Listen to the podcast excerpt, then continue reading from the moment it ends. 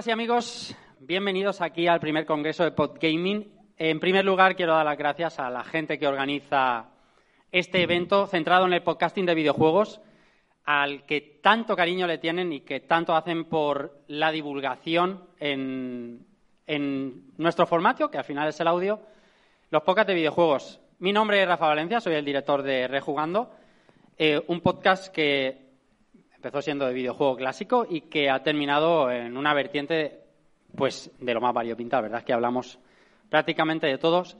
Y he tenido el honor de organizar esta mesa que tenéis delante de vosotros, gracias a, David Bernat de Game que ha confiado en mí para estar delante de este micro y para seleccionar a todas aquellas personas que he creído conveniente para la charla que queremos traer hoy aquí. Que versa sobre cómo hemos cambiado, ¿no? Vamos a ir haciendo una, eh, un camino sobre cómo el podcasting ha ido evolucionando y por eso hemos traído a gente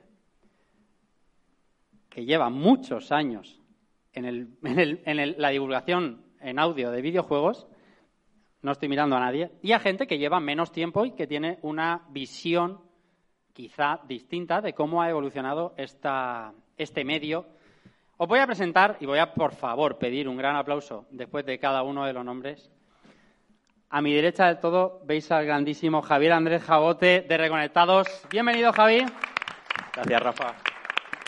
Gracias. ¿Qué tal el viaje? ¿Todo bien? Me alegra mucho tenerte aquí. Tengo ¿eh? la suerte de que Manu vive en Valencia, me quedé en casita de él, hemos venido esta mañana con el coche, todo bien, lo deberes hecho, todo preparado, así que bien. bien Oye, tengo, tengo especial ilusión por compartir un micro con gente de aquí. No he compartido micro, creo que con nadie, con nadie, y fíjate en las charlas anteriores decíamos que los podcasters se convierten un poco en tus amigos, ¿no? Mm. Y, Javi lleva acompañándonos en nuestros oídos, pues, un buen montón de años. A su lado tenéis don Manuel Jimeno, también de Reconectados. ¿Cómo estás, Manu? Bienvenidísimo. Muchas gracias. ¿Qué tal? ¿Cómo estáis?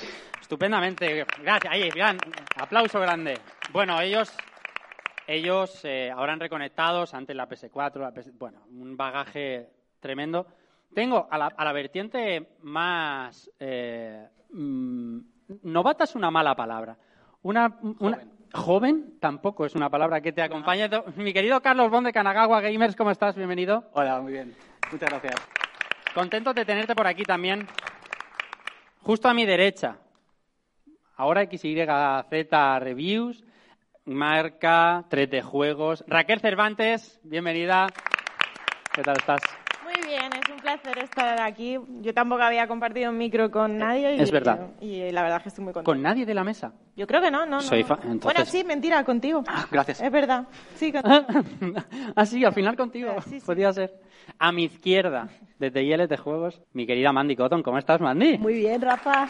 Grande esfuerzo para estar en la conferencia, ¿eh? porque tenía que venir esta tarde y ha venido puntual para poder hacer la conferencia. Me he portado bien, ¿eh? Es verdad, ¿eh? es verdad. Vamos a disfrutarlo seguro. Y a mi izquierda, del todo, allí en la punta de la mesa, quizá tenemos a la vertiente más, eh, eh, con, más sabiduría, ¿no? Por los años que le atesoran en esto de la comunicación de videojuegos. Ahora con benditos juegos, pero bueno, lo habéis tenido en Europlay, en Game 40, en Marca. Querido Kiko Bejar, gracias por estar con nosotros. Espera, el micro, el micro de la izquierda, el micro de la izquierda no se oye a la técnica, pero estamos trabajando. A ver. No, no, mira, es un botón de aquí. Bueno, fíjate. casa de herrero, cuchillo Efectivamente, de habéis visto que ahí está. El, el, más vetusto de la mesa. Pues nada, el más vetusto, efectivamente. Dilo, dilo, ponme el FX de dinosaurio. efectivamente, si, a eso hemos venido. ya te lo dije ayer, ponme un FX de dinosaurio. es correcto. La, cuestión, nosotros tenemos un guion impresionante, está, para un montón de puntos que contar. No tenemos nada. Hemos venido a contar cómo la divulgación del videojuego empezó de aquellas radios donde, por ejemplo, Kiko eh, y, servidor de ustedes, también, más gente ha trabajado en radio. Empezamos a divulgar nuestro medio, que son los videojuegos, al público. Por ejemplo, ahora Mandy todavía trabaja, todavía publica su, su contenido a través de la radio y cómo ha ido migrando también a unos podcasts eh, con un contenido más, con un impacto más audiovisual, con un, eh, con un espectro distinto también al que dirigirse y creo que va a ser interesante viajar desde aquel 1990 y pocos, pocos. En cuanto al podcast, quizá 90 y muchos. Te estoy empezando a odiar. ¿eh? Pero en cuanto a la radio Kiko, ¿cómo empezó aquello de A ver, yo tengo... estar en una radio Venga, yo voy y contar videojuegos. No hace falta que vaya rápido, ¿eh? ¿Seguro? Seguro. ¿Cuántas horas Bueno, tienes? sí. Eh, ves, sabía yo. Bueno, a ver, os cuento la historia muy fácil. Yo me dediqué, con 14 años empecé en un taller de radio. Eh, en todo momento me dediqué a lo que era la radio musical, radio fórmulas, etcétera, etcétera. En dos años, en un año estaba dirigiendo ese taller de radio y entré pagando. Y un año después me estaba yendo de mi casa con 16 para trabajar en radio, entrando a trabajar en 40 principales. Sí, señor. Eh, me hicieron coordinador de esa emisora otro año después, con 18. Y en el año 99 accedo a la dirección de 40 principales. Lo que pasa que en ese bagaje, y no me, no me cansaré nunca de defender, de aplaudir, y el día menos pensado terminaré montando talleres de radio, porque Ojo. todo lo que yo aprendí Ojo. lo aprendí en ese taller de radio y lo aprendí en mi, en mi queridísima emisora de Ciudad Real, donde todo lo que no se debe hacer delante de un micrófono te lo puedes permitir hacer ahí. Correcto. Porque cuando luego accedes a, a sitios donde tienes una presión adicional, ahí ya no te lo puedes permitir. Y además va a venir alguien y decirte, Efectivamente. esto no se puede hacer. De hecho, yo estaba muy vinculado a 40 principales, pero durante esa etapa en Ciudad Real estuve dos años en el Hoy por Hoy haciendo, haciendo periodismo, haciendo lo que era el, el- el programa Mag- Magazine para toda la provincia, cuatro años en Cadena Dial, dos años en M80 Radio. Y como era coordinador, organización de eventos, conciertos, etcétera, etcétera. O sea, el salto, el salto cuando lo di a, a la dirección de 40 no fue por porque tuviera el primo, un primo, Claro, un claro. amigo, ni nada por Había curro a lo mejor, ¿no? Un poquito. Eh, sí, sí, la verdad es que, bueno, siempre ha sido una pasión, locura. Yo siempre digo que esto es- está muy bien. Llevo toda mi vida dedicándome a mis hobbies y eso es un problema, porque hay veces que tu hobby puede llegar a no ter- a, a- dejar de ser hobby. Quiere decir, ¿quién está mm, 12 horas trabajando en videojuegos y luego se enciende una consola para echarse una partida? Yo. Yo también lo hacía. claro, yo también. también, Raquel, sí, ese es el tema. Yo también lo hacía, pero he visto a mucha gente que es verdad que eso lo ha perdido. Claro. Mi hobby era la música, me dediqué a la música y, y, bueno, pues al final esto tenía sus. También te fastidia mucho cuando te dedicas a esto y te- a mí toda la vida me han dicho te pagan por hablar. Bueno, te pagan por hablar, te pagan por jugar. Bueno, O te pagan la- por jugar es una cosa que... Ojo, ojo a la que frase, ojo a la ¿eh, frase Javi? para todo aquel y aquella que se dedica a medios de comunicación especializados, te pagan ¿eh? por jugar. Qué maravilla, ¿eh? De frase, Las me tripas, las tripas que tiene esa frase es mucha tela. Te pagan por jugar, está muy bien. Y bueno, ¿cómo se salta el tema videojuegos? Pues es muy sencillo. Yo juego a videojuegos desde que tengo uso de razón. Eh, el Pong sigue en mi colección. Eh, Tiene Atari, muchos años o de sea, uso de razón, como- Yo tengo un museo en mi casa cuidado, muy cuidadísimo, funciona todo. Y, y era mi hobby. Era un hobby que compartía con amigos y familia. Y bueno, la única historia está en que, claro, cuando tú trabajas ya, pues eso, en un equipo de dirección, yo me pasaba todo el día entre que hacer radio, obviamente, eh, organizar eventos y demás, la- lo que no sabía nadie es que tu válvula de escape era jugar a videojuegos. O sea, os voy a reconocer una cosa y me da igual ya el jefe que lo escuche, pero yo he hecho empalmadas. Yo he salido de trabajar, me he puesto a jugar, recuerdo, joder, cuando me pegó la fiebre de los, de los Age of Empires, Sí. y, me, y he terminado de trabajar amaneciendo y me he ido a hacer radio. Y me he hecho mis cuatro horas de radio, eh, preparar tal, no, No sé qué, o sea, tus 12 horitas. No, no, me parece que no estás solo en ese camino, ¿eh? ¿Verdad? Y es de lo más sano. Lo que pasa que, claro, cuando trabajas, por ejemplo, en una empresa y donde que no tiene relación, fíjate, estamos hablando de, de ocio y no tenía relación. Videojuegos con, con ocio. No podías decir que jugabas a videojuegos. Yo eso lo he vivido. No he podido, pe- pero lo he vivido en despachos donde años después yo he echado torneos de FIFA con la persona que lo que, que- Claro. que te hubiera puesto una X como una catedral. Claro. Este es el cambio que, que ha tenido. Claro. Y entonces el salto, y ya lo resumo para dejaros, ya, ya no voy a hablar en toda el... en No, no, la podéis hablar. No, no, no, no, no. no. Es- aquí hay que interrumpir, interrumpir. Pero bueno, es muy friki, os lo voy a contar. Mira, en el año 2006, a mí por un lado me hacen una propuesta por parte de Microsoft para llevar todo el tema de producto eh, en, de, de Xbox. ¿vale? Anda. Y yo lo pongo Eras encima... anterior a Lilia Pichalis, ¿no? Entonces, eh, no, era la época de Lidia. Ah, era era para Lidia. trabajar con Lidia. De hecho, Qué fue buena ella. persona, Lidia, a ver, ¿eh? pensar que yo Muy tenía buena Lidia. buenísima relación y salió de ella el que el, el que lo presentara, el que tal cual. Dije, mm, no tengo ninguna intención de cambiar, ¿no? Pero bueno. Entonces es verdad que la cosa evolucionó hasta tal punto que, bueno, parecía que sí que va a entrar, lo puse encima de la mesa y, bueno, a mí me contraofertaron en mi empresa y yo lo que hice fue poner encima de la mesa que no quería ni más subida de sueldo ni nada, sino que quería poner en marcha un departamento que trabajara videojuegos en todos los medios, en un mainstream. Ya lo había intentado más veces, pero era como ya estás con tus pajas mentales. Claro.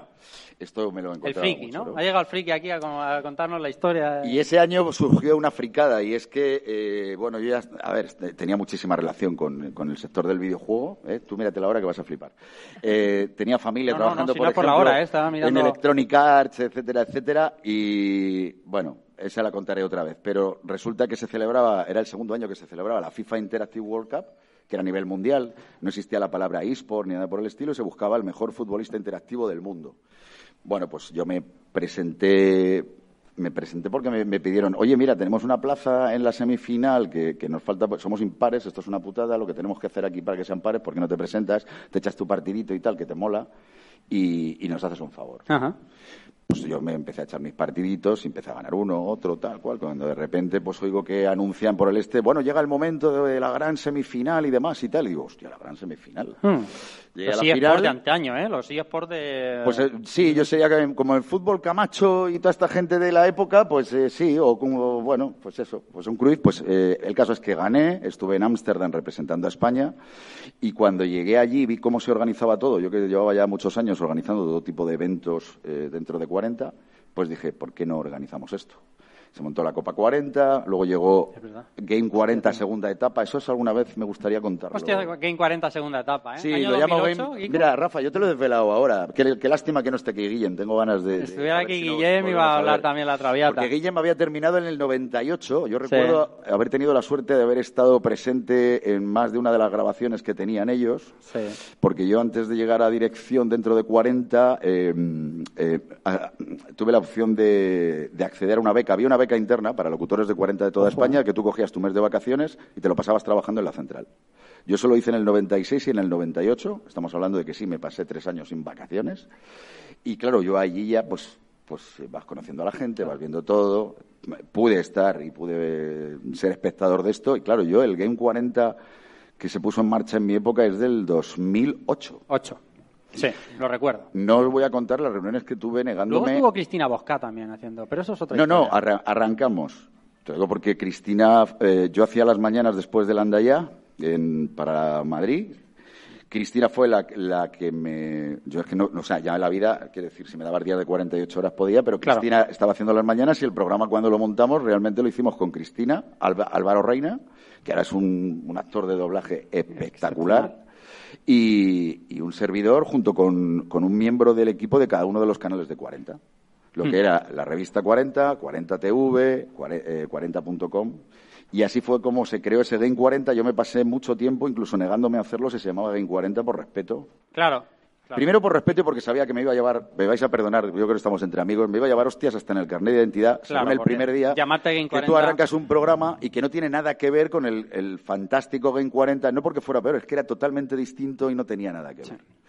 Pero bueno, mm, cuando trabajas en una empresa asumes lo que te piden y eso fue lo que hice. La radio, la radio en la comunicación de videojuegos tuvo mucho que ver. Aquel Game 40, el primerizo, ¿no? El de IEM, el de Manuel Vivaldi y otros tantos, fue un referente para muchos, que ya, que ya tenemos algunos años. Luego llegaron los, los primeros podcasts. El, el, podcast como tal sufrió, em, empezó mucho antes, pero sufrió un boom pues alrededor precisamente de 2009, incluso 2010.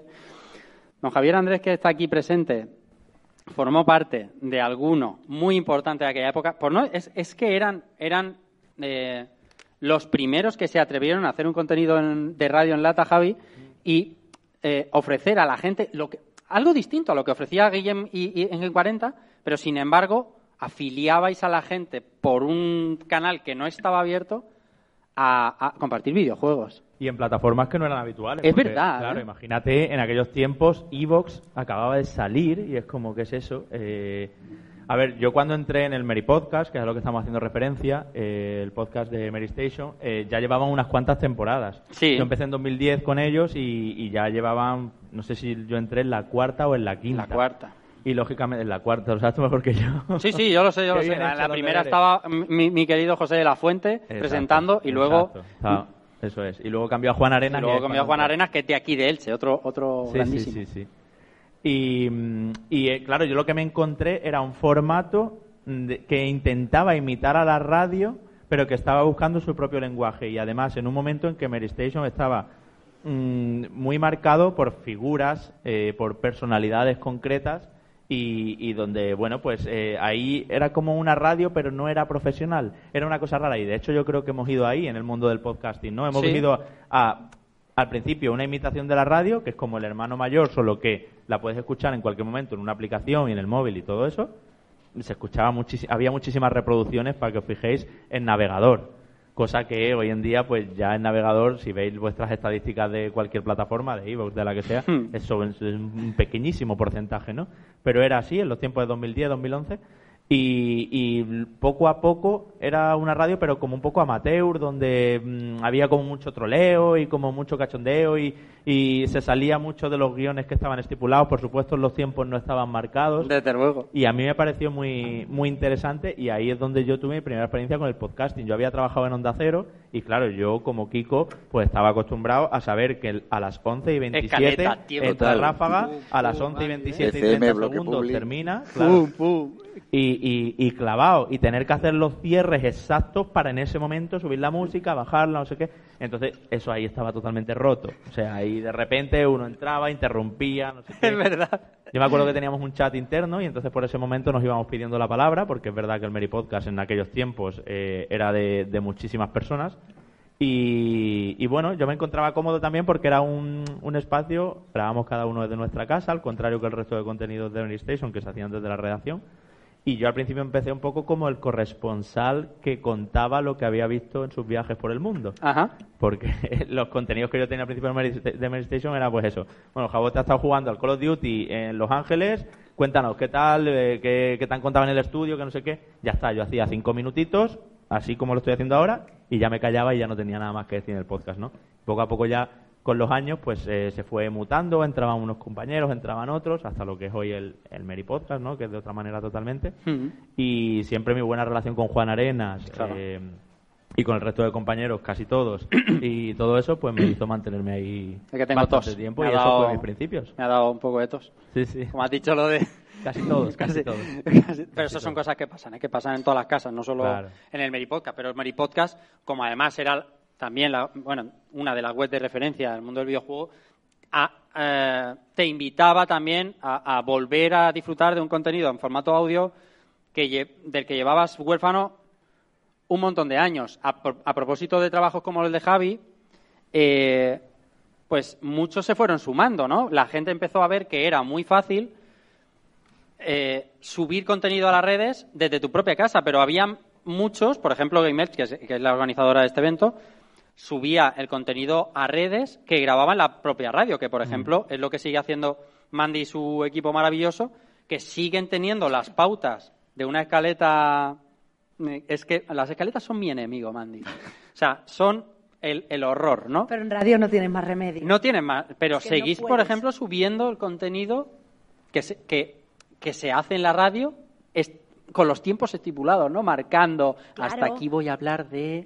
Claro, es que mm, cuando yo le digo a eso el híbrido. El híbrido porque tienes que pensar en el formato radiofónico, pero tienes que pensar también en el formato podcast. Entonces, el híbrido. Tenemos que estar siempre como en los dos sitios.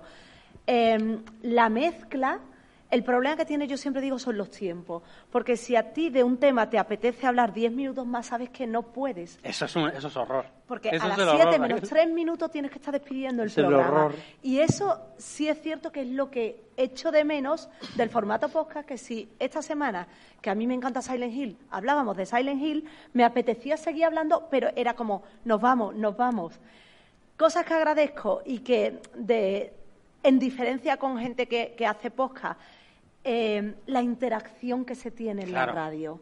Es diferente. Bidireccionalidad, ¿no? Exactamente. Nosotros siempre estamos juntos en radio. De hecho, cuando grabamos algún extra. Eso mola mucho. Que lo hacemos desde casa, a mí el no verlos y el no saber qué está pasando me raya. El, que nos hagamos señas, el que te diga, espera un momento, o, me vea la cara y sepa que a lo mejor pueden por ahí no y por otro lado. Eso es lo que yo echo de menos de del formato radio frente al formato podcast. Entonces, mm, es, lo que estábamos lo que estábamos comentando. Yo creo que lo peor de la radio, sin duda, es el tiempo. Me encantaría un programa de radio con el tiempo que te dé la gana. Sí, sí. Esta semana son 35 minutos y la semana que viene dos horas y cuarto. Hmm. Pues esto es lo que hay. Pero no es posible. El formato que tiene Raquel, por ejemplo, ahora con XYZ, que lo hacen juntos, lo hacen delante de una mesa, como si fuera una radio, pero os tomáis el tiempo que queréis. Más o menos. Bueno, dentro de unos márgenes, claro, claro. más o menos, porque nosotros no tenemos una escaleta tan estricta, pero generalmente sí que sabemos los temas. Ah, tenemos secciones más bien y sabemos que X sección tiene que durar tanto tiempo, la de actualidad tanto tiempo y demás.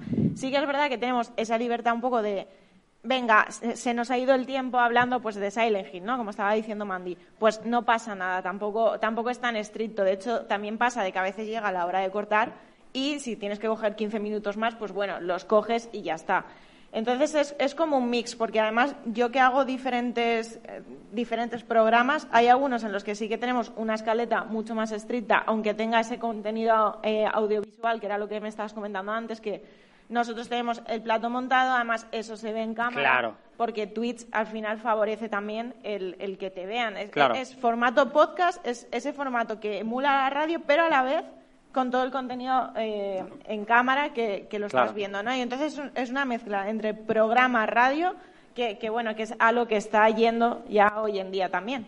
Hmm. Eh, entonces, nosotros a veces, eh, digamos, tenemos toda la libertad del mundo para coger y hablar y hay en otros momentos que sí que tenemos que cortar, sí que tenemos... Es, es una mezcla, depende también hay veces, una cosa que yo no sé si, por ejemplo, en, en, lo que Mandy hace pueden hacer es que nosotros un día decimos, mira, hoy vamos a hacer un especial de tal porque como a lo largo de la semana no nos ha dado tiempo de hablar todo esto, pues venga, hoy vamos a dedicarle todo este tiempo a eso que se nos ha quedado en el tintero, por ejemplo. Siempre podemos hacerlo dentro de los tiempos de radio o hacer un extra.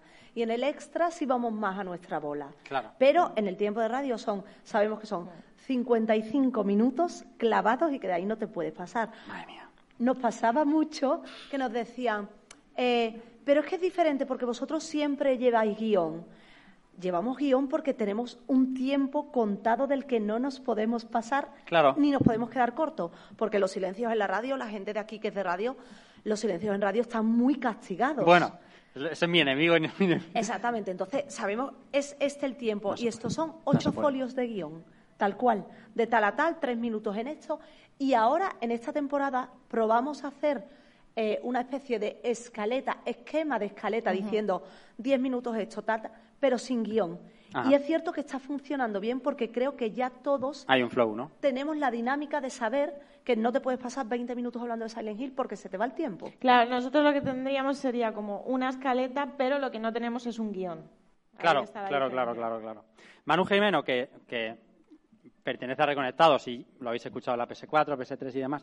Mira, yo como lo llevo escuchando montones de años y eh, siempre me parece el más podcaster y, Javi el más radiofónico, porque Javi eh, no es porque mida mejor los tiempos, sino porque creo que sabe, eh, pero a Manu le gusta, si necesita, ¿verdad, Manu? Si necesitas 10 minutos más para explicar lo que te convence de determinado aspecto de un juego, hay que emplearlos. Y eso también forma parte de la, del cambio de la radio al podcast, ¿no? A poder confiar en decir, bueno, si tengo que estar 10 minutos más, pues lo voy a estar. Y tanto que le gusta. Le gusta, ¿eh? Le gusta, o sea, yo... Está interrumpiéndome, ¿eh? Ya, esto... exactamente, parece esto reconectados, ¿eh? Parece esto que está en vuestra Pero, eh, es muy curioso porque os estaba escuchando a todos con bastante atención y eh, creo que el origen de Reconectados, que obviamente es el podcast de la PS4, tuvo un poco de ambas cosas y justamente por lo que tú comentas, ¿no? El podcast de la PS4 no se hizo antes o no se podría haber hecho nunca si no hubiera sido por Javi. Es decir, el proyecto de aquel podcast que creo que nació cuando tú viniste, ¿no? En 2000. Por ahí andas, sí, sí, sí, Justo cuando él, él vino, en 2014 ya estaba el plan. Pero yo lo frené. ¿Por qué? Porque hay que ser muy consciente cuando uno no tiene los recursos para poder hacer algo de calidad. Y sobre todo, creo que siempre nos hemos enfocado mucho a conseguir un contenido que fuera de calidad, que fuera equilibrado, que tuvieras todo lo necesario para poder comunicar bien, ¿no? Y yo sabía que en aquel, que en aquel entonces no teníamos ni el tiempo, ni el personal, ni tan siquiera los medios, ¿no? Cuando vino Javi, tuve claro que era el momento en el que teníamos que echar eso hacia adelante. Y Javi aportaba, efectivamente, ese toque profesional, ese toque de la radio de toda la vida, pero al mismo tiempo también tenía el germen del ser distendido, del ser amable, del ser cercano, sobre todo. Porque yo creo que lo que diferencia al final el podcast de la radio de toda la vida es que cuando tú te pones a escuchar un podcast, estás escuchando amigos y amigas que te están hablando. Eso es así. Y te sientes cercano a ellos, y te sientes comiendo, cenando en el gimnasio, en el mismo sitio que ellos, y eso es mágico y es maravilloso. Mm. Y eh, con la PS4, con aquel podcast, intentamos hacer el equilibrio. Teníamos los tiempos muy marcados, ¿te acuerdas? Era hora y media de programa, no podíamos salir de ahí. Me acuerdo eh, hasta yo, y soy oyente solo, ¿eh? ¿Y, lo teníais? Y tenía una explicación muy sencilla. Eh, nosotros hacíamos el programa en horario laboral. Es decir, en la PS4 yo gestionaba en aquel entonces los recursos, los tiempos, la gente, todo. Y yo sabía que si parábamos tres horas, era tres horas que no podíamos poner noticias, tres horas que no podíamos jugar para analizar, tres horas donde no podíamos escribir un reportaje, que no podíamos estar en las redes sociales y no nos lo podíamos permitir. Entonces tenía una lógica el tener hora y media y equilibrar de esa manera ese toque radiofónico de toda la vida con la cercanía del, podcast y la espontaneidad. Porque yo creo que destacó aquel programa y luego obviamente lo recuperamos en, en Reconectados, de interrumpirnos, pero interrumpirnos bien, de eh, ser viscerales en el buen sentido, en el no me diré en exceso las palabras. Si yo pienso esto y me ha venido este arrebato, lo voy a soltar. Y luego, bueno, si me tengo que arrepentir o me tengo que desdecir o tengo que tal, pues ya lo diré, ¿no? Y de hecho, habréis escuchado seguramente en Reconectados, en la PS4, broncas, pero que realmente no lo son. Es simplemente que nos expresamos con esa visceralidad, esa espontaneidad que nos ha caracterizado siempre y me gustó siempre y me gusta ese equilibrio que, hemos tenido y que mantenemos ahora también. Sí, yo creo que parte de, de, la fórmula del podcast es el ritmo y la cercanía, como dice Manu, y efectivamente yo, por ejemplo, estoy a favor de las interrupciones. Claro, claro, claro. Por eso os pedía. totalmente. De hecho, es, así. Es, o sea, cuando lo estabas diciendo tú, interrumpiros, por, por favor. porque, claro. Porque yo creo que eh, el cambio de voces en un momento inesperado, cuando no está guionizado, claro. no es vale, ahora habla este, o incluso cuando no se piden turnos, porque en el Podcast ya os he contado que allí escribamos por el chat, voy yo, ¿vale? Voy detrás de Albert, voy detrás de no sé qué. Eh, eso iba. no siempre se cumplían los turnos. No, había interrupción. No siempre se cumplían los turnos en Mary No siempre se cumplía, también era un poco visceral, que para sus tiempos sobre todo, pero, pero más o menos nosotros a lo mejor. Por lo que sea. Por lo que sea. Pero sí. Pero bueno, que yo estoy a favor de las interrupciones, estoy a favor de que las cosas vayan rápido y de que y entiendo que en radio, si tienes un, un tiempo contado, pues tienes que ser muy selectivo en las palabras que utilizas para eh, poder, eh, pues en ese minutito solo que hay para Silent Hill, poder decir de verdad lo mejor de Silent Hill y lo que quieres soltar de, claro. Silent Hill. Es decir, hay, siempre que controlar también en, en qué momento a lo mejor ya has agotado el argumentario y ya no vas a aportar más. Y vas a reiterar, ¿no? Claro, porque si no tendemos mucho a reiterarlo. ¿eh? Claro, das vueltas sobre el mismo tema que en ocasiones sirve muy bien para transmitir una idea en concreto, pero tienes que saber muy bien dónde parar. Claro. Y entonces el estar atento y concentrado en el programa es fundamental. Y por lo que os estaba escuchando también, creo que nosotros de, de tanto años que llevamos eh, trabajando y haciendo, y haciendo podcast, hemos desarrollado hasta ciertos sonidos prácticamente que nos hacen saber cuando el otro quiere interrumpir. Sí, sí Que puede ser a lo mejor eh, un, ¿sabes? Ese tipo de cosas. Yo cuando mano empieza. quiere entrar, terminando. quiere entrar y además quiere dar una turra importante. Nosotros grabamos sin vernos. Sí, sí. Claro, claro. No nos activamos las cams. Eso es lo que yo comentaba porque nosotros nos vemos, estamos juntos. Y tú haces así y ya está, ¿no? Ni siquiera eso, por la cara, ¿sabes? E incluso nosotros, que cada vez, yo le digo a los niños, cada vez estamos más poscaterizados, mm. porque cada vez nos alejamos más del formato programa de radio, excepto por el tiempo, y tenemos más formato podcast. Y a lo mejor está hablando alguno de nosotros y escuchas de fondo, pues vaya mierda, porque es muy natural, es muy mm. conversación de colegas sentados en con los tiempos, mm, respetando siempre, pero es una cosa que me gusta de ILT, el hecho de que es un programa de radio muy en formato podcast y no al contrario. Es verdad, es verdad. Y, mira, Carlos Bond de, Kanagawa Gamers, que es el que tiene el podcast más reciente, pero sin embargo él, ellos, Edu Jaconen también, establecen un tiempo. Al final nos hemos quedado, prácticamente todos los que estamos en la mesa, con determinados tiempos de podcast, salvo los clásicos de Rejugando, que los clásicos de Rejugando tienen que durar lo que tienen que durar. Es una cosa que no, el juego te elige a ti, no tú eliges el juego. Pero ellos también, en una hora y media, hacen una charla y además la hacen de manera. Mira, alguien me está llamando, me está llamando mi padre, chicos. Em, la hacen de una manera eh, lo que surja, ¿no? Que eso también no, no podrías ir a radio. Sí, no, pero de todas la hora y media es algo que ha ido surgiendo últimamente. porque, somos anárquicos en todo. Sí, ¿no? lo que tenga que ser será. No tenemos guiones, no tenemos duración establecida. Sí que es verdad que a partir de la hora y media sientes luego que puedes llegar a perder a la gente, hmm. que quizá es demasiado, pero tenemos podcast de tres horas. Sí. Y no nos hemos cortado un duro porque hicimos, en ese caso, eh, una charla sobre la Switch vino mucha gente y dijimos, es que no voy a cortar a mitad porque la conversación es tan interesante que claro, claro, claro. dos horas y media, ya, pero es que esto está molando muchísimo. Claro. Entonces, ¿por qué lo voy a cortar? ¿Qué es lo que va a pasar hoy? Si no tenéis que comer, no comeréis, pero la charla tiene que durar lo que... Entonces, claro, es como antes me has dicho, oye, me quiero pasar por ahí, digo, vale, no vamos a hablar de nada. Efectivamente. Va, va a pasar lo que tenga que pasar y durará lo que tenga que durar. Correcto. Lo que pasa es que él ha dicho una cosa muy interesante, que ha dicho, vino gente y se alargó, que eso es algo que cuando se empezaba a grabar podcast no pasaba. Tú grababas el podcast, lo lanzabas y luego la repercusión que tuviera. Hoy en día, como muchos podcasts o esta mezcla que estamos hablando de podcast, programa, se emite en Twitch, depende mucho de la audiencia que tengas, porque como estés grabando un programa y tengas, si de normal tienes, me lo invento, 20 personas y ese programa estás teniendo 100, eh, tú vas a alargar ese programa porque estás diciendo, madre mía, lo, que, lo que está pasando no es en directo.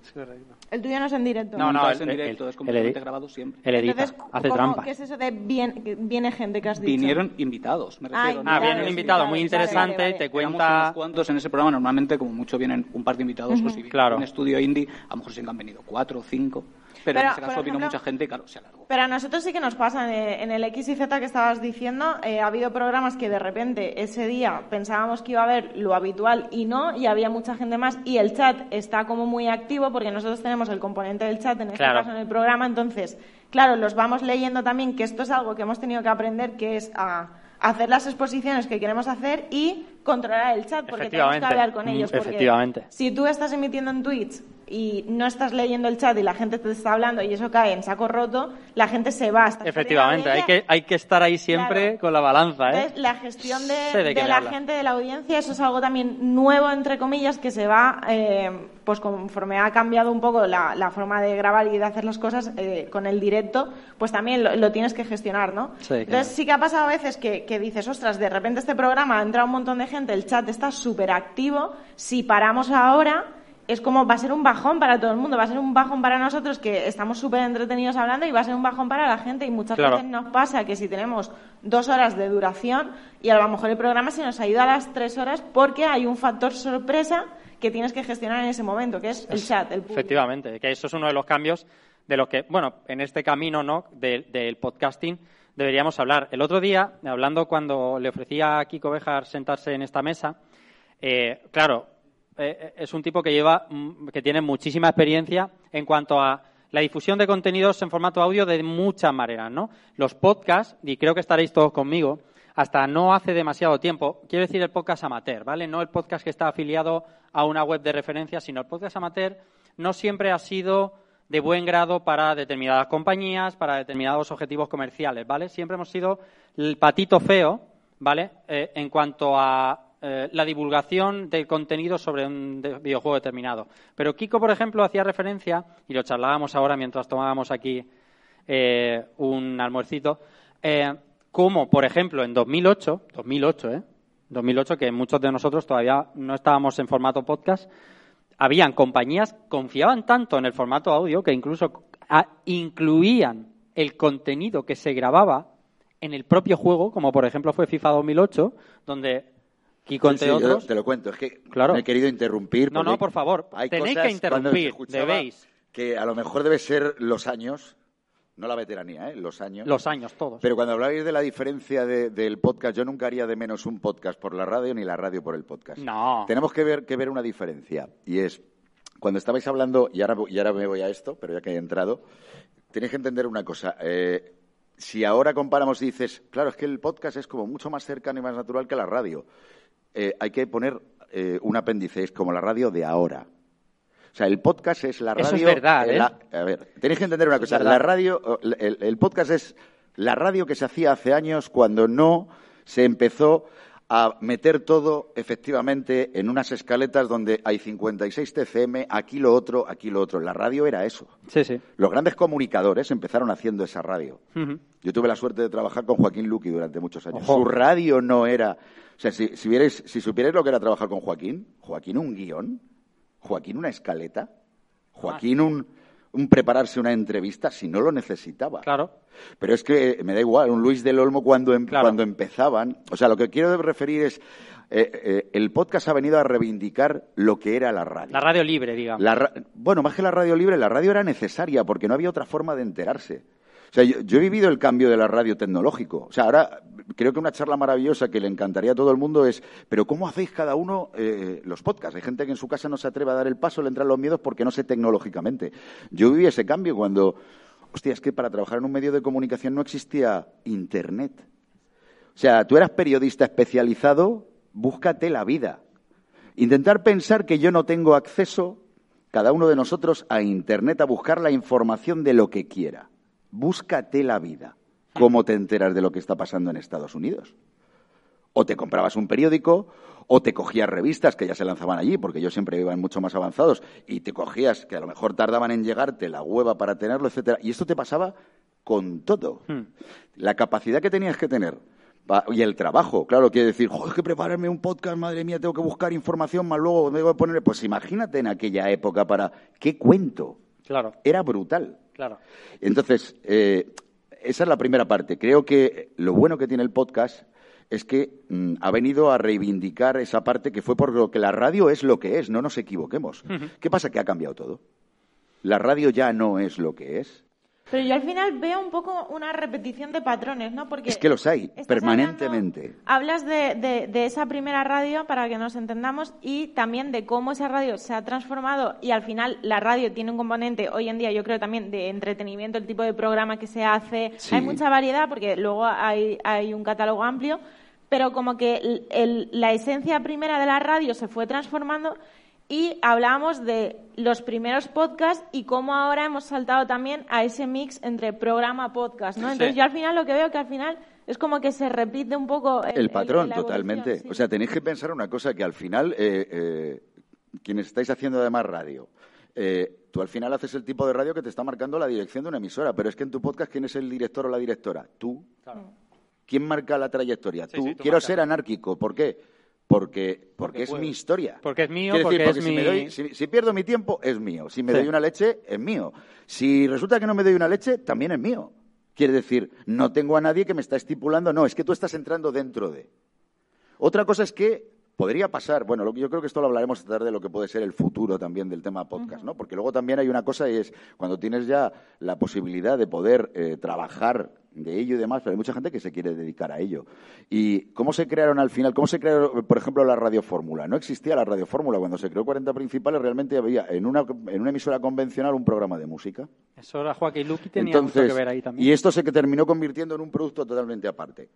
Podría ser que uno de los futuros que te está marcando el camino del podcast es, vale, a lo mejor yo solo económicamente no puedo atraer tanto por mi volumen a las marcas, pero ¿y si juntamos un X podcast dentro de una parrilla y entonces sí que tenemos para poder, en lugar de, pues un poco me recuerda a lo que fue aquel en 40 que yo te contaba, que era el, eh, dentro de la casa cada departamento se pegaba, eh, porque yo trabajo videojuegos, yo trabajo videojuegos, y resulta que se pegaban entre ellos, entre la propia casa, que si sois compañeros. Claro. Pues esto es lo mismo. Si los podcasts lo que, lo que tenemos que, hacer en este caso es coger y unir fuerzas. Sí, que eso, que eso pasa. Porque ¿eh? esa es, la fortaleza que hay. Es un medio que teniendo en cuenta que además llegarán eh, podcasts y llegarán canales y llegarán, tal y como está pasando, que superen a lo que es capaz de darte una cadena. Eso es lo que está pasando ahora, ese es el problema que tienen los formatos radiofónicos que, vemos ahora y que pensamos que eso es la radio. A mí me duele mucho que, pensemos que mola más el podcast porque la radio ya no hace eso. Ahí es donde tiene el problema la de todas formas, hay, eh, hay, algo que no debemos olvidar con la comparación que, que, has hecho, que no estoy eh, de todo de acuerdo porque creo que el contexto ha cambiado y es muy importante.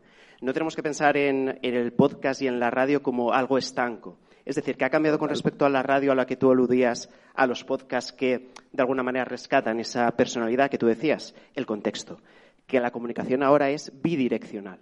Es decir, antes el señor que estaba en la SER, que estaba en la COPE o que estaba en cualquier otro sitio que tenía personalidad, podía llegar a tener feedback de gente relativamente cercana, pero no sabía lo que pensaba eh, una persona al otro lado del país. Voy a tener, que, interrumpirte porque me has dado en, el, me has dado en, el este la flotación. Yo me he pasado durante, durante cuatro años teniendo un programa de radio eh, donde la base era que me llamaban los oyentes y hablaba con ellos. Pero es que estamos hablando... Donde ellos me generaban los apartados. Donde ellos... Es decir, tenemos chats. Inmediato. Tenemos sí, pero mira, de redes sociales. Esto me viene Tenemos la caja de comentarios de, vale, ¿y por qué es más inmediata la comunicación, pero es más rápida, Os voy a hacer una pregunta. Perfecto. y ahora me cuenta Mandy. ¿Por qué en Twitch que esto está requete inventado, no se meten llamadas en directo en lugar de meter mensajes. ¿En Twitch? Con una híbrida, ¿sí? En, Twitch. yo meto llamadas en directo. Joder, pues mira, pues eh, no te he oído, ahí no. Pero ¿cuántos, ¿cuántos no lo hacen? A las 10 se apaga el micro. Es que se puede hacer. Claro, pero, es que pero ¿por qué no se hace? Yo creo que no es tan fácil al final. Sí, la barrera que hay de descolgar un teléfono como se hacía antes, marcarlo y atreverte a intentar que alguien te lo coja no es lo mismo que ahora eso mismo. Es, eso es cierto. Poner un comentario que, puedes porque con tu voz, que no es lo mismo claro, con un nick. Claro, es que claro, el, el, del nick. El nick es tremendo. ¿eh? tienes llamar y que, llamar, que me vaya a reconocer todo mi pueblo la voz en cuanto claro. hable en el programa, claro. claro. Deja a Mandy que quiere contarme una cosa. ¿eh? Está pidiéndome la palabra hace un rato. Yo he vivido la, la radio de los 80. Yo me he criado en una radio porque mi madre era locutora y, Anda. Sí, mi madre era locutora y yo, de hecho, entré en la radio un poco de manera homenaje a mi madre. Me lo ofrecieron y dije, oye, pues mira, mm, lógicamente no voy a ser como ella, pero me traía nostalgia y dije, venga, yo me he criado, yo he dormido en la radio, he comido en la radio y eso que dices digamos que el canal, el contexto no es diferente, lo diferente es el canal, que ahora se hace a través de Internet. Pero yo recuerdo a mi madre haciendo programas de música y la gente llamaba, ay, por favor, Loli, a ver si me puedes poner a Julio Iglesias. Se la dedico. Qué bonito. Y muchas veces no era se la dedico, era porfa, a ver si me puedes poner a Julio Iglesias. Y mi madre se levantaba, iba a la sala enorme. Bueno, eso era, eso era para verlo, ¿eh? Eso lo he vivido yo también. Asómate trabajando la última de Julio Iglesias. Yo me iba corriendo alfabéticamente a buscar a Julio Iglesias. En realidad no es tan diferente, ha cambiado el canal, pero el contexto. Yo creo que sí que ha cambiado es algo el contexto. bidireccional, eso no Es que ahora es mucho más fácil. Es que yo creo que al final, que, obviamente vosotros que en este caso tenéis mucha experiencia con la radio tradicional, eh, lo que decís es cierto, pero si lo equiparamos con la cantidad, sobre todo, de feedback que recibimos ahora de la comunidad, es que es increíble, es que es constante, es que es una burrada. Y eso sí que es muy diferente a lo que era antes. Y, y, la posibilidad, ya no solo el hecho, la posibilidad que sea más fácil es lo que hace que quien escuchas de alguna manera pueda ser tu amigo. Porque le puedes escribir en cualquier momento un tuit, no además en el contexto de la radio, no en, el contexto del programa, en cualquier momento. ¿Cuánta gente nos escribe a través de redes sociales? Yo he contestado ahora viniendo para acá y va contestando tweets y cosas, o sea que y no estamos MDs, menciones, que además nosotros siempre contestamos. En el chat vosotros que hacéis tweets constantemente. Sí, sí, lo que hacemos en streaming sabemos que... Pero yo creo que también hay una, hay una, una diferencia que es las intervenciones, y si no corregidme si estoy equivocada, ¿eh? pero yo creo que las intervenciones en radio antes estaban como más eran más concretas. Es te llamo para pedirte esto o te llamo para opinar sobre este tema. Ahora, te cuento. Yo tengo un recuerdo exacto. Además, no sé por qué, y, hablaba y se me ha venido ese recuerdo de una, una persona que llamó un día a mi madre, que estábamos allí, era un domingo por la tarde, y que había muerto su marido. Y no la llamaba para nada, solo la llamaba para decirme, te estoy escuchando y estoy mal porque ha muerto mi marido. Y recuerdo, y recuerdo a una oyente en concreto de, de mi madre que murió y a una de las primeras personas que llamaron fue a mi madre a la radio hmm. para decirle, oye, entonces, por eso cuando decís, ha cambiado el contexto, porque ahora es más fácil. claro, es que ahora es masivo. Pero es la posibilidad. Pero, pero, lo es todo, es decir, que la posibilidad tú la veas más sencilla, más fácil, más rápida, más accesible, ya no da la sensación a esa persona que se comunica, porque esa persona que se comunicaba antes, obviamente ahora se va a comunicar, pero cuantísima gente os escuchaba y no alcanzaban, no tenían la valentía de llamar, de escribir una carta, de intentar acercarse a vosotros, porque lo veían muy... por eso, por eso hago alusión a la carta, porque sé que también recibíais. Te voy a, te voy a poner me que la cantidad en comparación a lo que teníais, era menor que lo que tenemos ahora, que obviamente es mucho más. ahora es que se generan debates, que eso es algo que a lo mejor en, yo creo que a mí me suena haber escuchado como dos, tres oyentes a la vez como debatiendo sobre algo, pero lo que pasa ahora es que a lo mejor tú estás haciendo el programa, estás hablando sobre algún tema y tienes en el chat, por ejemplo, un montón de gente o gente teniendo conversaciones paralelas, ¿no? Que, claro, e incluso pensad, por ejemplo, eh, oyentes vuestros en cada uno de vuestros programas que a lo mejor han participado en vuestros programas, pero no como eh, te llamo y te comento cualquier cosa, sino que a lo mejor te han hecho parte del programa. Nosotros, por ejemplo, eh, en nuestro grupo de patrones tenemos a gente que es experta en diferentes materias. Tenemos a una persona que trabaja en banca a nivel internacional. Tenemos a gente que trabaja en educación, que es super pro. Claro, y eso está ahí siempre. Claro, y es gente que forma parte del programa.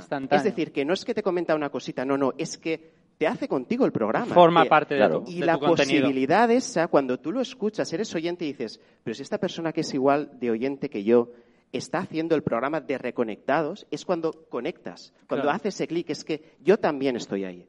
Yo creo que esa es la clave. Sí, no, pero la clave, pero que es la clave también que ha tenido siempre la radio. A ver, ¿sabes lo que pasa? Que estamos mezclando, perdonar, churras con merinas. Quiere decir, estamos hablando de que en la época se utilizaban, eh, ¿qué era el Discord de aquella época? Pues el Discord de aquella época lo único que tenía era el teléfono y la carta. Os voy a poner... Pero no eh, se puede comparar. No es lo mismo. Si no, no, mismo. no, a ver, escucha, no tenías otro. Sí, por eso mismo. Pero que me refiero que, pero espera, que, mira, que, no es un equivalente. Sí, pero yo, te, yo te, voy a, te, voy a, abrir los ojos de si tú sabes cuántas cartas se recibía semanalmente, por ejemplo, en el Game 40 Muchas, de, de Guillem Caballé. Muchas. Yo tengo los reportes. ¿Y cuántos oyentes tenía Caballé? Muchísimos más. 11.000 cartas escritas a mano por la audiencia. No, es justo, tienes que hacer lo que dice Manu, el ratio. O sea, Sí, sí. El ratio, por el número de oyentes, ¿cuántas claro, porque era muy bajo porcentaje el número de oyentes que se animaban. Pero ¿cuánto acceso tenías como tienes ahora? Claro, lo que se está haciendo ahora es adaptarse. Además, el contenido que si se ahora, Si lo que estamos diciendo es que la base al final es la misma. Es, tú quieres tener un programa de éxito, haz partícipe a tu audiencia. Sí, sí, desde luego. Tu audiencia tiene que formar parte. Por eso te digo, estamos hablando de lo mismo. Los grandes programas, los programas que han tenido más éxito en la radio son los que tienen una parte importante en la que el oyente participa. La forma de comunicarte es distinta. Quiere decir, es verdad que la gente ahora lo hace como lo hace. Como Mira, a mí hay una cosa maravillosa que me ha pasado más de una vez. Cuando eh, en esas cuatro horas de radio lo que hacíamos era sacar el tema de actualidad del día, se abrían las líneas de teléfono y cada uno contaba su película sobre ese tema. No se le decía, me llamas para un concurso. No, esto no era un concurso. Claro. Esto habría. Y era un programa de Radio Fórmula donde terminamos teniendo que poner un productor porque no había forma ni manera. Ese teléfono se controlaba, era incontrolable. ¿Tú sabes lo bonito que es cuando años después la gente que salía de la radio se grababa, te mandaba la grabación y 20 años después te cogen o 15 años después te cogen y te dicen no olvidaré ese momento, sigo hmm. recordando ese momento. Hmm. Esto es lo mismo que estáis haciendo ahora mismo vosotros y que mucha gente guardará, me da igual que sea en captura porque a lo mejor, claro, no lo ha tenido, o guardar ese fragmento en el que estás leyendo. Tú llévatelo a la base de cuando yo decía lo de las llamadas, me da igual, eso si no es restar, es sumar, súmale todo lo que puedas. Si alguien solamente porque eres capaz de leer en ese momento su mensaje o de parar tu eh, Twitch, porque dices, gracias por el mensaje, eres un crack tal, no sé qué tal, porque me acabas de, dar una donación y tal. Si solo por eso, eso ya le atrae, porque además se lo cuentan a tu alrededor. O sea, lo que estás haciendo es en ese momento crear tu comunidad. Tío, tienes que ver este programa, te lo paso porque es que aquí me han mencionado. Si sale tu voz, obviamente, claro, entra en la vergüenza que le puede dar a la gente, que no le puede dar a la gente, pero también está en la forma de comunicar. Hay gente que lo quiere hacer efectivamente totalmente que no se sepa quién soy. Mm. Perfecto, ahí tienes tu guía. Pero hay otros que, si solamente por eso te lo agradecen de esa manera, de la otra, que tendrían la posibilidad de poder, o que tú les estés nombrando, eso es lo que le está dando esa magia a ese programa. Hmm. Porque empiezas a hacerles sentir que un poquito de ese programa es suyo. Es suyo también.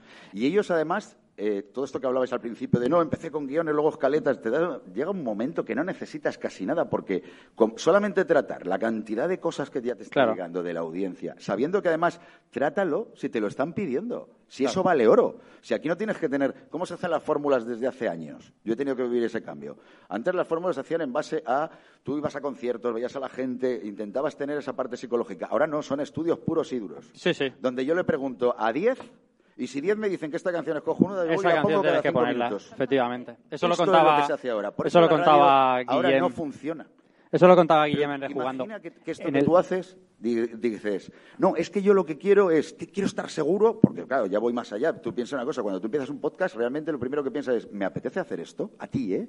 ¿Me gusta lo que hago? Claro. Cuando tú lo vas a hacer en la radio, lo primero. lo primero que haces es, ¿Cuál es mi budget de audiencia? ¿A quién voy? ¿Por dónde voy? ¿Por dónde ando? Quiere decir, claro, no tiene nada que ver. Se pierde mucha, mucha base. Pero es que creo que, también lo hacemos eso. Es decir, sí, tú lo haces, pero primero lo haces porque ¿Cuál es nuestra audiencia? ¿Qué es lo que les gusta? ¿Qué, es lo que no? Y equilibras. Es decir, eh, el podcast, por lo que hablábamos antes, yo creo que también es profesional hoy en día conforme se está haciendo, es muy profesional. Sí, sí, sí, se ha profesionalizado y eso es lo que iba a ir ahora. Claro, la cantidad de formación que hemos tenido que hacer absolutamente todos. No son cuatro colegas delante de un micro. Claro, y no estamos con equipos baratos, ni mucho menos. No, no, no. estamos con Hay producciones salvajes.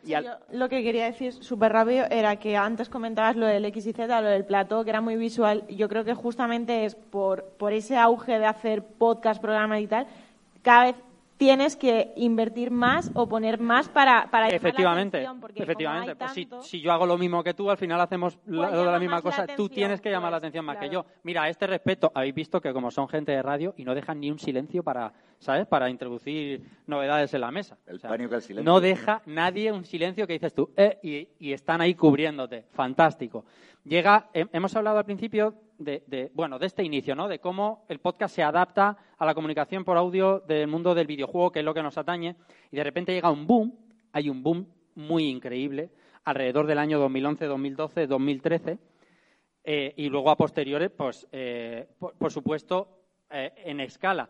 Pero a la vez que hay un boom, y Javi, voy contigo, de, de podcasts que se generan, donde todo el mundo se puede animar desde su casa a coger un equipo, como decía Manu, adecuado, y comunicar a su manera, el público también aumenta, que es la gran suerte de que los podcasters tuvimos, es que el público crecía a medida que gente nueva iba incorporando sus voces a la información del videojuego. Si no, si hubiéramos seguido con aquel pueblo escueto que teníais en Mary en aquellos tiempos, pues ahora mismo no era imposible abarcar este mundo que a lo mejor ahora, y es una pregunta, está saturado de podcast de videojuegos.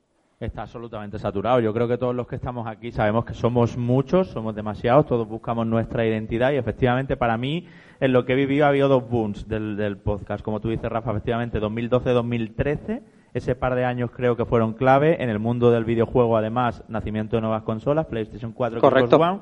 Eso genera un interés, lo notáis todos en las reproducciones, todos los que tenéis podcast, cuando hay un cambio generacional o un juego fenómeno tipo GTA V, eh, pues se nota, ¿no? Eh, ya no es solo porque sea mainstream, porque no, o sea, yo que sé, nosotros siempre conectados habláramos de de, nos estuvimos planteando si hacer la review de FIFA. Si habláramos de Fortnite, pues no íbamos a subir nada, a pesar de ser un juego fenómeno. Son acontecimientos que son muy del mundo del videojuego y eso en un videojuego se nota. Y luego en torno a 2019, 2020 y la pandemia, por supuesto. Hostia, la pandemia. Hizo ¿eh? que reventara esto y que entraran muchísimos podcasts nuevos, que yo lo he dicho muchas veces, creo que es súper enriquecedor porque aunque nos compitamos entre nosotros mismos y lógicamente cuanto menos hubiera más reproducciones tendríamos, yo creo que aporta una diversidad de voces que podemos aprender unos de otros. Es muy bonito que estemos hoy aquí, es muy bonito que hagamos colaboraciones, que te invito y luego tú me invites, que, o sea, hay una, una serie de, de, sinergias y que al final el, el, si sumamos al público al que llegamos todos los podcasts de videojuegos es mucho más amplio.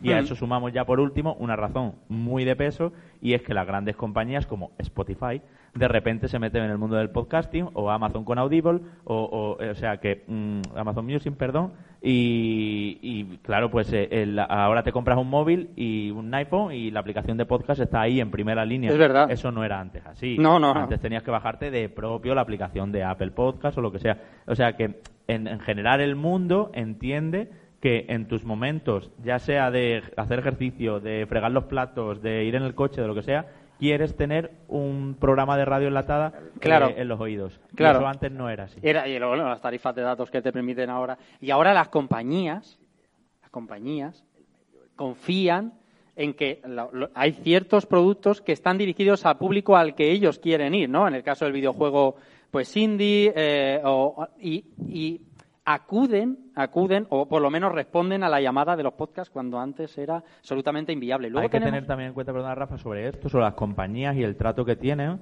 es que nosotros y vosotros y todos los que estéis aquí, que tengáis podcast, vuestro grueso de público es mayor de edad y con poder adquisitivo. Un youtuber no. Esto es algo que Manu y yo no lo sabemos de memoria, nos lo han contado muchas compañías, que sí, es que he hecho una acción con el Rubius y has vendido mucho Far Cry 4, puedes hacer una acción con el Rubius. Porque el público del Rubius es menor de edad y no se compra nada más con un juego y va a ser el Call of Duty y ya. Bueno, o el FIFA. la, fidelidad, que arrastra un podcast, cualquier podcast, ¿eh? el que sea. Yo hablo siempre de la, nombre de Rejugando porque es el que vivo, pero me consta, ¿no? Cómo de fiel es la gente a, la gente que está en los podcasts y a los títulos del podcast. Y luego está... en, términos de marketing, y por favor. que, te interrumpa, eh, una reproducción de un podcast es mucho más valiosa que una visita en una página eso, Eso se lo contabas en 2015 a una compañía, la que quiera, ponle el nombre, y decía...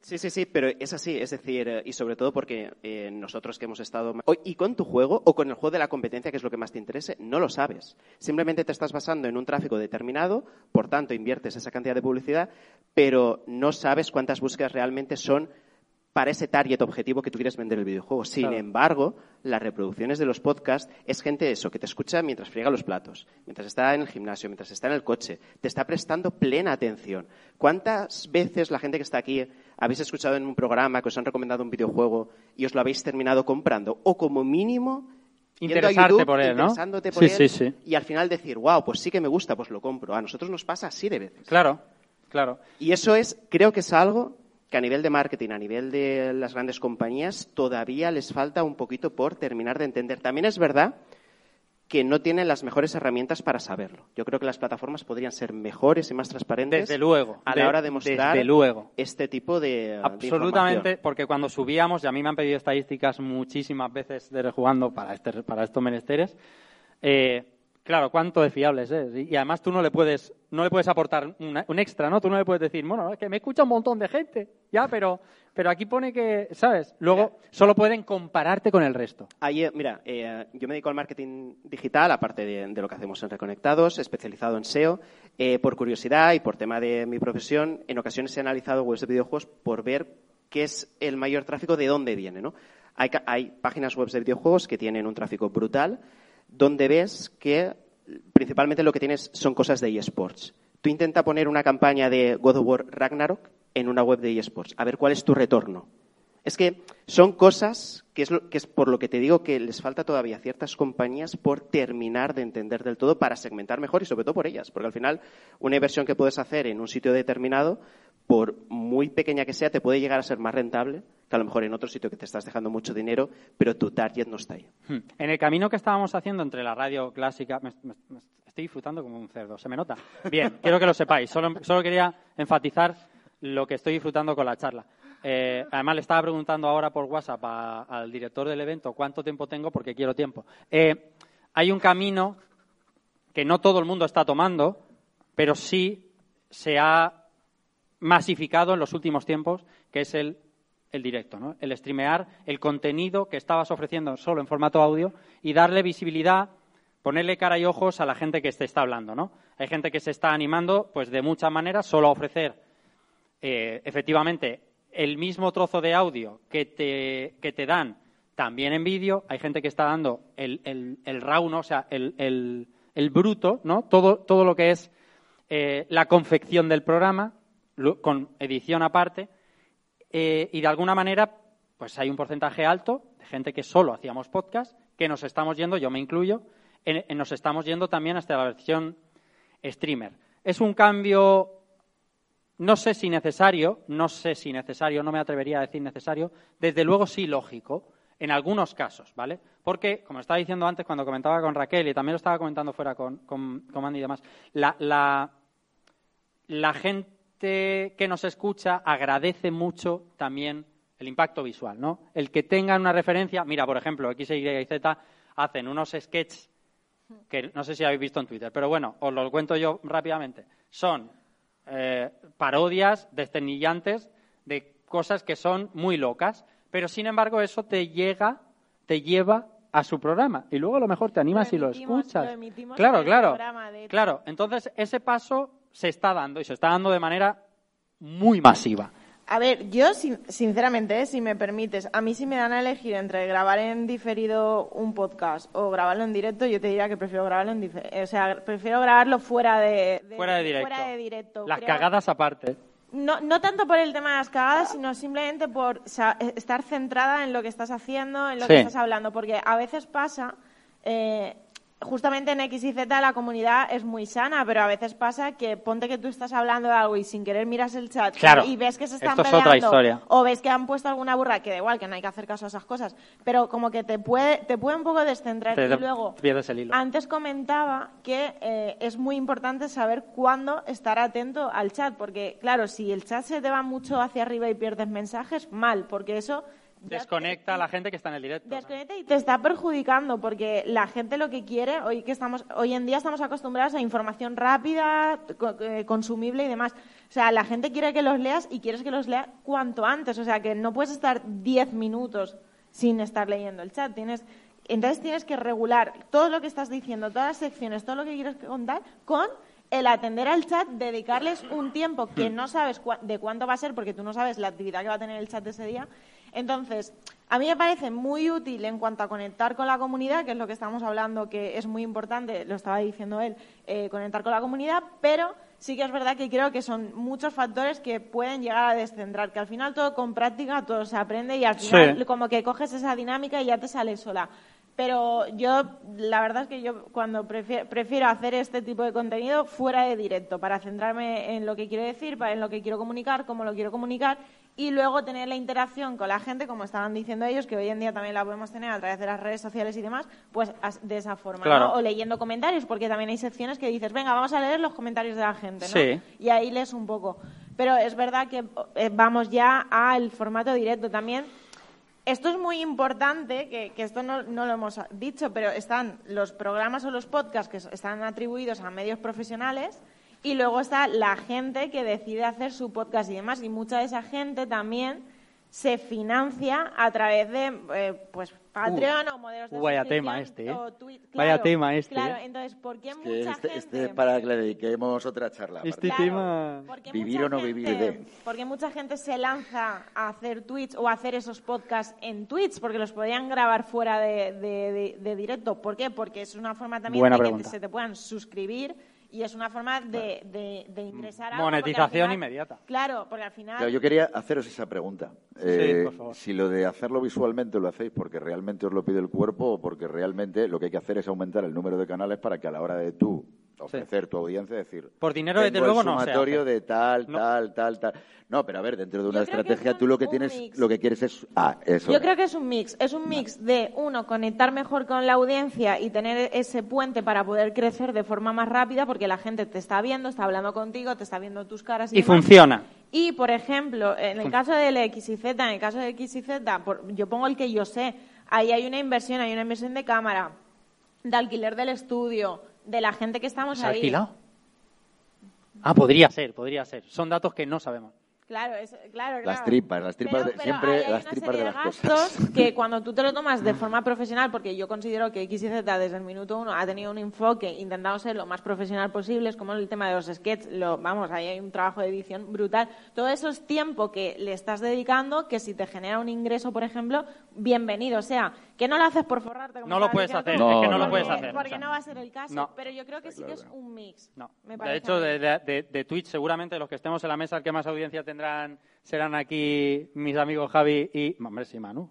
Digo yo, más o menos. Por ahí andaremos, pero bueno, no te puede, por dinero, desde luego que, al menos de manera inicial, no se, no se pasa al formato audiovisual. Al final, por ejemplo, en nuestro caso, eh, nos planteamos diferentes estrategias. El año pasado intentamos hacer dos días, pero te das cuenta que tu nivel de vida no, no puede acompañar ese ritmo en nuestro caso, porque tenemos hmm. mil historias, cada uno tiene sus historias, pero en este caso vimos que no, que no podíamos nosotros.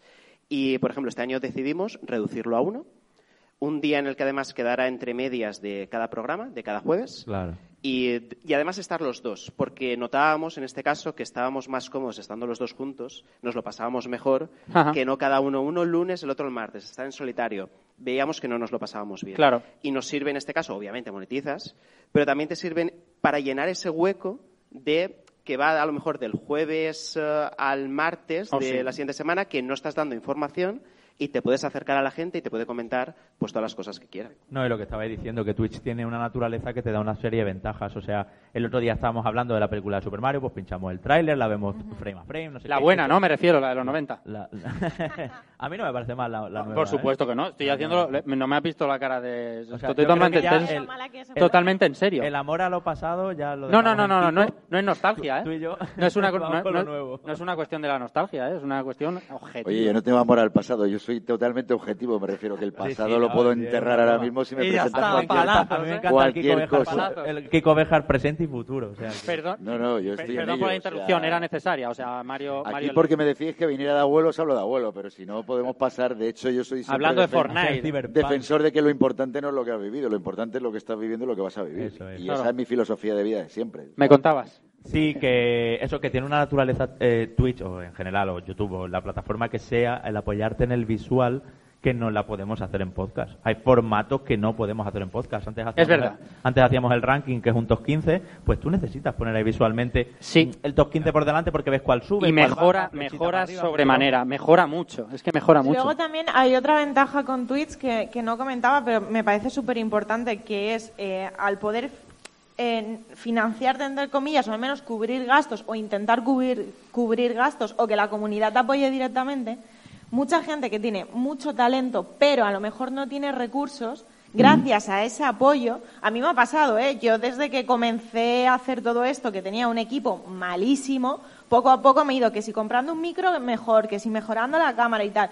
Y eso en parte muchas veces es por el apoyo que me está dando la gente, porque y, muchas veces la gente misma eh, te, te, te sobreayuda, Ay, la cámara, ¿qué te hace falta? es como, ¡pum! Y, que eso ya es otra conversación, pero, pero eso también ayuda a que mucha gente que tiene mucho talento y muchas ganas de hablar de videojuegos o de cualquier otro tema, no tiene por qué solo ser videojuegos, eh, pueda tener esa ayuda, o el Patreon, por ejemplo, que es otra forma muy buena de financiación, a eh, poder hacer esa actividad que quiere de una forma más sencilla. Y a, y a, mí eso me parece muy bien, porque da la posibilidad a mucha gente de Aparecen hacer algo que le gusta. grandes comunicadores de, De, de, de la nada. ¿Eso significa que el podcast está en declive. Ahora aquí hablo solo de manera subjetiva. Obvia, desde luego no. Si nos atenemos, Me no. ha dejado loco con la afirmación que el podcast está en declive. El Escucha, podcast o sea, hay unas está cifras, ahora mismo todavía claro, haciendo así. Hay unas cifras, unas cifras, mm, además se publicaban recientemente en el informe iVox que se ha publicado hace casi semanas. Cuánto, eh, ¿Cuántos podcasts nuevos, no de videojuegos, eh, en general, se puede hablar de la categoría ocio, pero lo haremos en general eh, se están sumando y cuánto número de oyentes únicos, oyentes únicos significa un oyente que antes no escuchaba ningún podcast en, ninguna, en esa plataforma, ahora se está sumando y, y, la escala es exponencial, sigue siendo exponencial, por suerte. O sea que cuando alguien dice, Twitch se va a comer a los podcasts, pues permíteme que lo dude. Mm, mm, solo me puedo basar en mis cifras porque no conozco las de mis compañeros. Eh, el podcast sigue subiendo. Perdona que te interrumpa, sigue subiendo. te interrumpen, pero es que son audiencias totalmente distintas. Vamos a ver, la magia del audio es que yo lo Pero se está sumando gente nueva. Yo puedo hacer cosas en un momento en el que vamos a vamos a ser sinceros. Eh, da igual que sean videojuegos, cine. ¿Por qué luchan las plataformas tipo Netflix y videojuegos y demás? Por el tiempo de la gente. De la gente. Claro. No tenemos tiempo para la cantidad de contenido que se genera. Entonces tenemos que pensar en el medio plazo y a futuro ¿Cuáles son de todo lo que de todo lo que existe de contenido que te permite hacer más cosas? Porque parece una tontería, pero cada vez lo hacemos más. Yo soy el primero que sí, que me puedo permitir escuchar mogollón de podcast durante la semana y radio a la vez, pero lo hago a la vez que hago cosas. No me puedo sentar, no me puedo parar a ver el vídeo. No me puedo... Soy el primero que utiliza YouTube y el otro día me, hablaba gente que trabaja muy cercana que, por ejemplo, todas las de las suscripciones de, quien, paga por YouTube paga sobre todo por tener el audio. Ya, es que es lo que iba a decir yo, digo, te iba a decir, yo no creo que sean sustitutivos. Porque no, no, no, no, son, no es distinto. me apetece verlo, lo veo, me apetece escucharlo, lo escucho. Tú estás viendo un directo y tú ver tweets te implica estar viéndolo. Hay gente que te puede dejar de fondo, pero no es cómodo por un simple hecho tan, tan pequeño como pasa en YouTube, que es que no puedes bloquear el teléfono. Yo estoy fregando los platos, yo estoy escuchando un podcast y yo, me, yo no me lo pongo en, en YouTube o en Twitch, yo me lo pongo en Evox, porque yo así bloqueo mi teléfono, me lo guardo en el bolsillo para que no se moje, lo que sea, y estoy escuchándolo. Yo, yo consumo podcasts que transmiten tanto en YouTube como en Evox y según el momento, si estoy en el ordenador, estoy en el PC sentada, me lo pongo en YouTube para verle las caras. Pero si estoy por la calle, estoy andando para que me haga compañía porque tardo una hora en llegar a no sé dónde, no, no quiero tener YouTube abierto con el consumo de batería que eso conlleva. Claro, es sumatorio, pero, pero, ninguno se va a comer a nadie, quiere decir. claro, claro. Este debate no es el mismo que hace cuarenta y tantos años. De la tele, de la, tele y la radio. La radio. nadie se maravilloso. A nadie. Pero hay, hay, una, una, diferencia para todo. Pero hay una diferencia. Y hay público para todo. Pero hay yo una creo. ¿eh? diferencia y es que la tele y la radio, el contenido que hacían era diferente. Entonces decían, se comerá la tele y la radio, pero es que cuando, cuando hablamos de Twitch y Evox, en muchos casos hablamos de que es el mismo contenido. Hay una, el hay mismo una, programa. hay una curiosidad Claro. muy grande. Cuando empezó a emitir en TV, ¿vale? Sí. En TV a nivel global, el primer vídeo que pusieron, ¿sabéis cuál es? Eh, TV, Video Kill, TV, eh, TV Radio Kill the Star. Radio Star, ¿no? Sí, Primero Radio de Star. VH1, Efe- efectivamente, correcto, efectivamente. Es, es lo que lo que eh, lo que pasa es que nosotros veo que hay cierto consenso en la mesa de que son en ningún caso sustitutivos, Carlos, son complementarios, pero tengo la sensación de que fuera, a lo mejor de nuestro entorno, sí que hay cierto cierta tendencia a pensar que estamos que estamos en decadencia, ¿no? Que los podcasters Es que yo estamos no lo considero, porque es que aparte el, el formato directo es para distintos tipos de personas al final. Sí, desde Porque luego. lo que El mío no es como el de Raquel, ni como el de Javi, ni como el de... que convierte más eh, el que tiene tiempo para perderlo o entretenerse en Twitch, normalmente suele ser alguien más joven.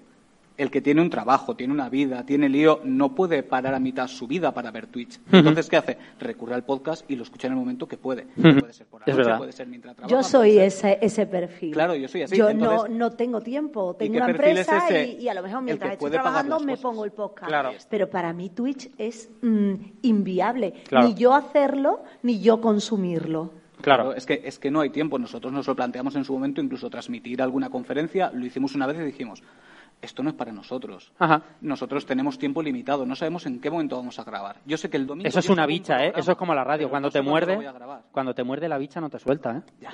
Eh, cuidado, o sea, cuando, te, cuando dices, "Mm, esto ha estado bien, ¿eh? Ha estado-". Es como la radio, cuando llegas a, la- a una- radio, Mm. haces un programa y dices, "Qué- qué guay, Sí. qué guay, lo podría hacer en mi casa. Pues lo de Twitch es un poco igual, ¿eh? Yo decía, yo en la, yo en la tele, yo, haciendo mis cámaras, esto, 64 escenas. Ahí, prepa- preparado para cualquier cosa. No hay ningún tipo de... Pre- prefiero el audio de todas maneras. Sí, sí, yo a mí me siento más cómodo con el audio. De hecho, hay contenido, por ejemplo, en Rejugando, los clásicos.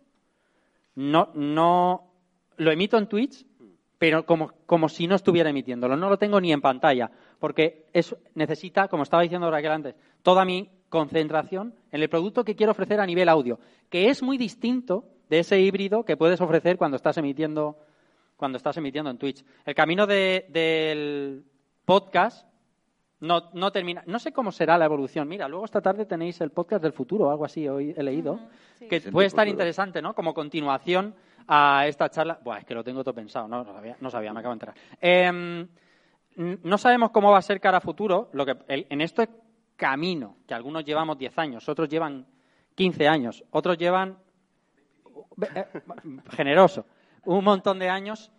eh, lo que sí que está claro es que es apasionante y sigue siendo apasionante porque sigue sumando a gente. Quiero agradecer a todos los que me han acompañado aquí esta mesa. Voy a rogaros otra vez un fuerte aplauso para cada uno de ellos. Kiko Bejar, gracias por estar conmigo. Gracias. Mandy Gracias Cotton, gracias por el esfuerzo. Raquel Cervantes, Carlos Pon, Manuel Jimeno, Javier Andrés. Yo soy Rafa Valencia. Gracias por acompañarnos. Gracias a la asociación Game Edge por contar conmigo para estas cosas. Y ahora, vámonos a comer. Gracias, chicos, de verdad. ¿Tenéis alguna, tenéis alguna foto buena, no?